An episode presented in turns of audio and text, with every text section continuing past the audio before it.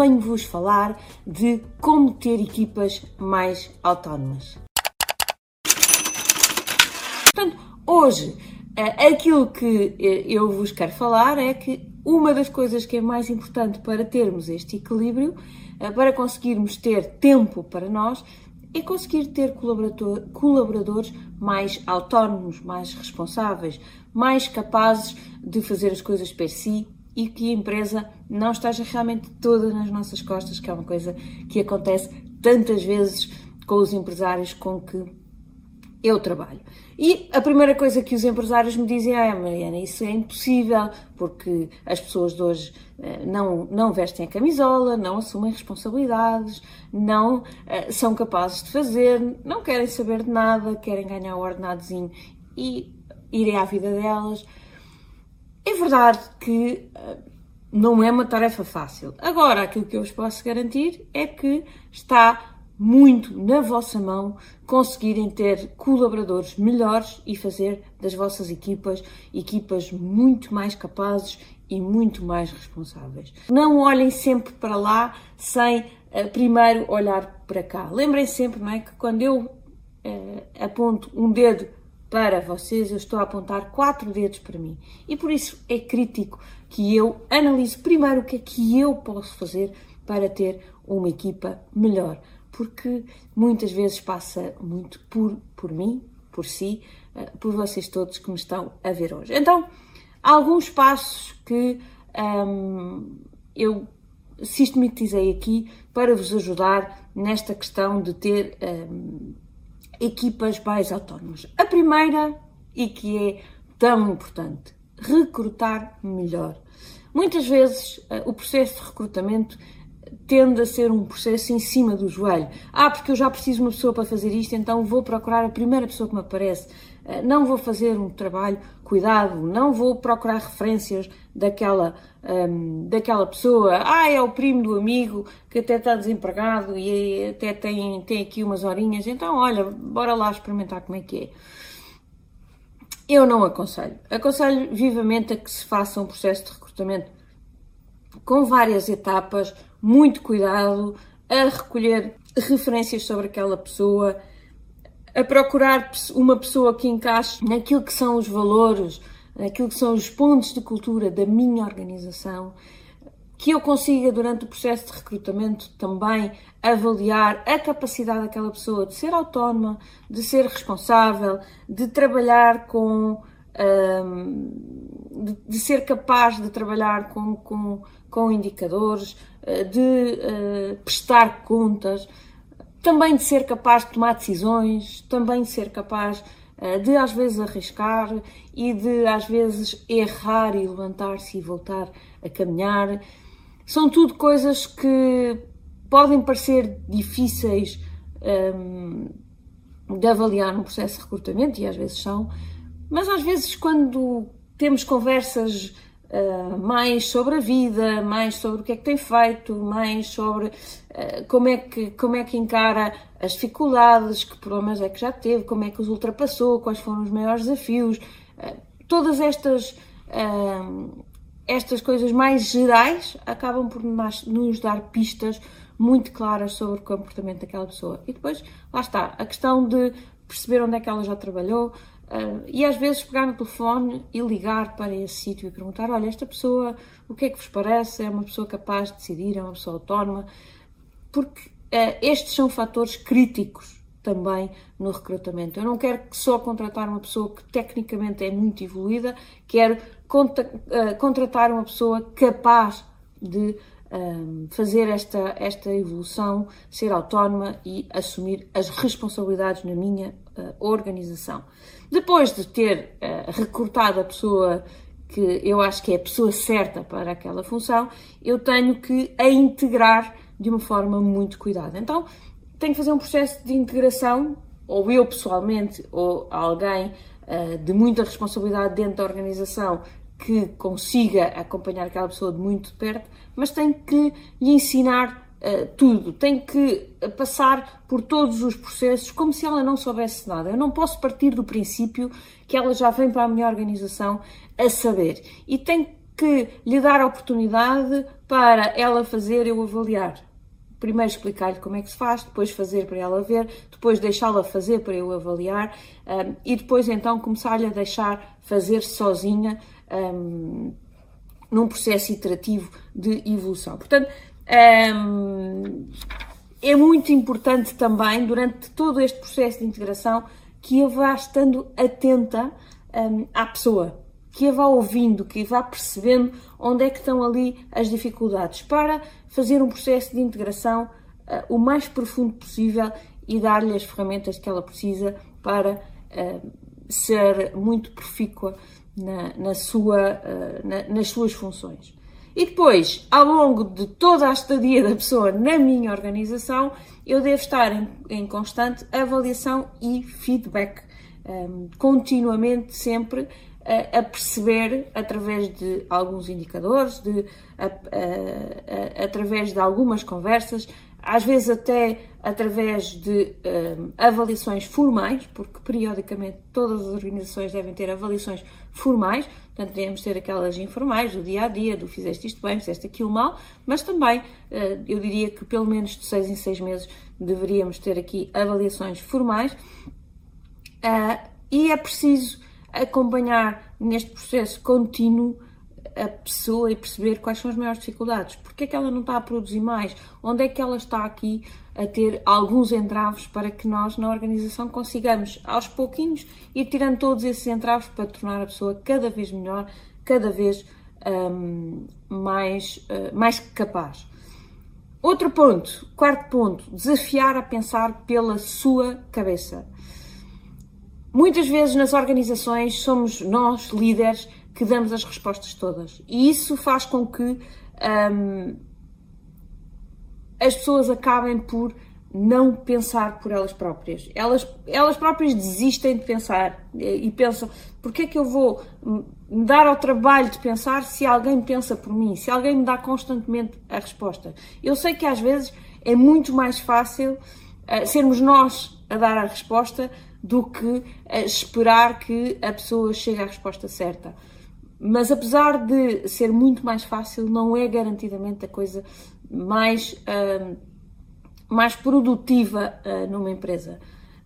Por duas razões. Primeiro, porque uh, várias cabeças pensam melhor que uma, é? e portanto, se eu envolver outras, outras pessoas a pensar sobre a mesma coisa, certamente que a, a resposta que vai aparecer é uma resposta muito melhor do que aquela que se eu pensar sozinha. E a segunda coisa, porque se as pessoas se envolverem na resposta, se elas pensarem que aquela resposta foi dada por elas, certamente aquilo vai fazer muito mais sentido e depois a operação vai sair muito mais fluida uh, e, e, e, com muito mais convicção, não é? Porque aquilo é uma, é uma opção delas, não foi uma coisa imposta, foi algo que elas pensaram e é algo que. Um, que, que, que, eles sentem lá dentro, não é? Não é uma coisa imposta. Portanto, eh, é muito importante também eh, que eles, eh, os nossos colaboradores, sintam, se sintam ouvidos e sintam que a opinião deles é muito importante na nossa organização. O quinto ponto, e que nem sempre é fácil, é ser tolerante ao erro. Todos nós erramos, todos nós quando saímos um bocadinho de pé, às vezes não acertamos, não é? E por isso hum, é crítico que nós consigamos de, deixar que isto aconteça na nossa organização. Obviamente que temos de ter cuidado com os erros que acontecem. Obviamente que a coisa mais importante é, uh, quando cometemos um erro, rapidamente corrigi-lo para que ele não se propague no tempo e para que não se torne uma coisa realmente uh, grave, mas deixar uh, ou, ou, ser tolerante uh, a alguns erros é crítico. Porquê? Porque se eu, a cada pequeno erro que a pessoa comete, eu imediatamente sou intolerante e sou uh, desagradável uh, na, na, na, reação àquele erro, cada vez mais as pessoas vão ter dificuldade em arriscar, em sair da sua zona de conforto, em tomar decisões. Mais facilmente, muito mais facilmente começam dizer, ah Mariana, vou, vou fazer assim, parece-te bem, uh, ou qual é que é a tua, a, a, tua opinião, como é que tu farias? E não é nada disto que eu quero. Eu quero que as pessoas realmente se tornem autónomas. Claro que também quero que elas tomem boas decisões e para isso vou ajudá-las sempre no caminho. Eh, mas não, não, não, não vou, quando alguém arrisca e quando alguém toma uma má decisão, eu não devo uh, ser uh, demasiado agressivo. Devo uh, explicar, mostrar porque é que aquela não foi a melhor opção, mas de uma forma calma, de uma forma tranquila. Aquilo que eu devo fazer de uma forma rápida é efetivamente a correção do erro. Uh, isto é um, é um, princípio até de, da gestão do tempo, é que um, eu devo, quanto mais rápido eu corrigir o erro, uh, melhor para toda a organização e também, obviamente, melhor para o serviço que eu estou a prestar ao cliente, porque não, não, não, não propago o, o erro no, no, tempo e no espaço. Portanto, é crítico que eu tenha esta, esta tolerância uh, às pessoas que cometem erros e que passe isso logo, essa mensagem logo de, de, muito rápido. Vocês podem arriscar. Eu quero que vocês arrisquem. Obviamente não podem arriscar em coisas que sejam graves, não é? Em, em, em coisas que ponham em, em, risco a sustentabilidade da empresa. Agora, no dia a dia, na, naquilo que é a vossa esfera, vocês podem arriscar. E se cometerem o erro, estaremos cá todos uh, para, para juntos o corrigir e para vos ajudar a entenderem que aquele não era o caminho, que era outro, para que incorporem mais essa ideia na vossa, no vosso modus operandi. Sexto ponto é ao mesmo tempo que somos tolerantes ao erro, somos também muito exigentes com os resultados. Parece uma contradição e é difícil muitas vezes uh, termos este, este, este equilíbrio, mas ele é, é, é, é, crítico. É crítico que as pessoas entendam que uh, são responsáveis pelos seus resultados e pelos resultados das suas equipas. Que uh, ninguém vai ser martirizado, obviamente, pelo mau resultado, a tal tolerância ao erro, no entanto, vão ser totalmente responsabilizados. E o que é que isto significa? Significa duas coisas. Primeiro, uh, significa que vão ter que encontrar uh, as respostas. A responsabilidade é a habilidade de encontrar respostas. Portanto, vão ter que encontrar as soluções para uh, melhorar os resultados das suas empresas. E a segunda, uh, a segunda coisa é que, obviamente, vão, vai, vai-lhes sempre ser pedido contas pelos resultados. Uh, não podemos fechar os olhos, não podemos dizer, pá, coitado, andar a tão maus resultados, deixa lá esperar por mais uma semana para ver se aquilo melhora para falarmos de coisas positivas. Não.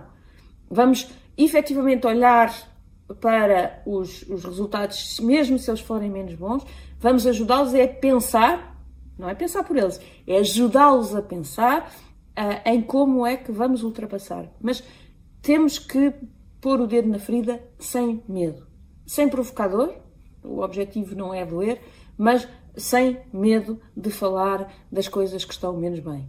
Devemos ser frontais, devemos ter conversas uh, muito frontais e muito verdadeiras com todos os nossos colaboradores, uh, mas pedir-lhes responsabilidades. Não olhar para as coisas com paninhos quentes, não aceitar desculpas, uh, pedir-lhes uh, responsabilidades e claramente exigir-lhes os resultados. Por último, e uma parte que eu acho que é importantíssima e que tantas vezes é esquecida, a questão de comemorar as vitórias. É crítico que se por um lado somos exigentes, se por um lado, se por outro lado uh, somos uh, apontamos o dedo quando temos que apontar de uma forma sempre obviamente construtiva, também temos que saber comemorar em conjunto com toda a equipa quando as coisas correm bem. É, é muito importante que quando as coisas correm bem, ah, seja a equipa que vence. Obviamente que se calhar houve um ou outro colaborador que teve mais impacto. No momento da comemoração, não, uh, não atribuam mérito a um ou outro. São todos a equipa, viva a equipa, uh, vamos todos uh, conquistar a vitória e comemorar a vitória juntos. É muito importante que nas organizações se fomente este espírito de equipa e por isso quando vencemos, vencemos todos. Normalmente, não é? Vemos, por exemplo, no futebol, não é? que um bom treinador diz que quando perde a responsabilidade dele é dele, quando ganha a responsabilidade é da equipa. Isto é, é um. É, obviamente nem sempre é assim, não, não mas uh, no fundo é muito o fomentar deste, deste espírito de equipa e que todos se sintam parte destas vitórias. Mesmo aqueles que tiveram um bocadinho menos bem ou aqueles que deram um contributo menor, têm que se juntar aqui à equipa. Espero então que apliquem estes sete passos que eu vou repetir para vocês ficarem com isto uh, bem sistematizado. Portanto, sete passos: recrutamento, integração muito cuidada, avaliação e feedback um, constante à equipa, desafiá-los a pensar pelas suas próprias cabeças, ser tolerante ao erro, portanto, deixar que eles errem e não ser demasiado uh, rigoroso com uh, estes momentos, mas por outro lado, sexto ponto, ser muito exigente com o resultado e com a prestação de contas e com a responsabilidade sobre esses mesmos resultados e por fim comemorar as vitórias. É crítico que uh, vocês comemorem todos em equipa uh, e que saibam uh, tirar o melhor de cada um quando estamos a falar do grupo. Que cada um entenda qual é o seu contributo para o grupo e que isso faça com que eles se tornem ainda melhor.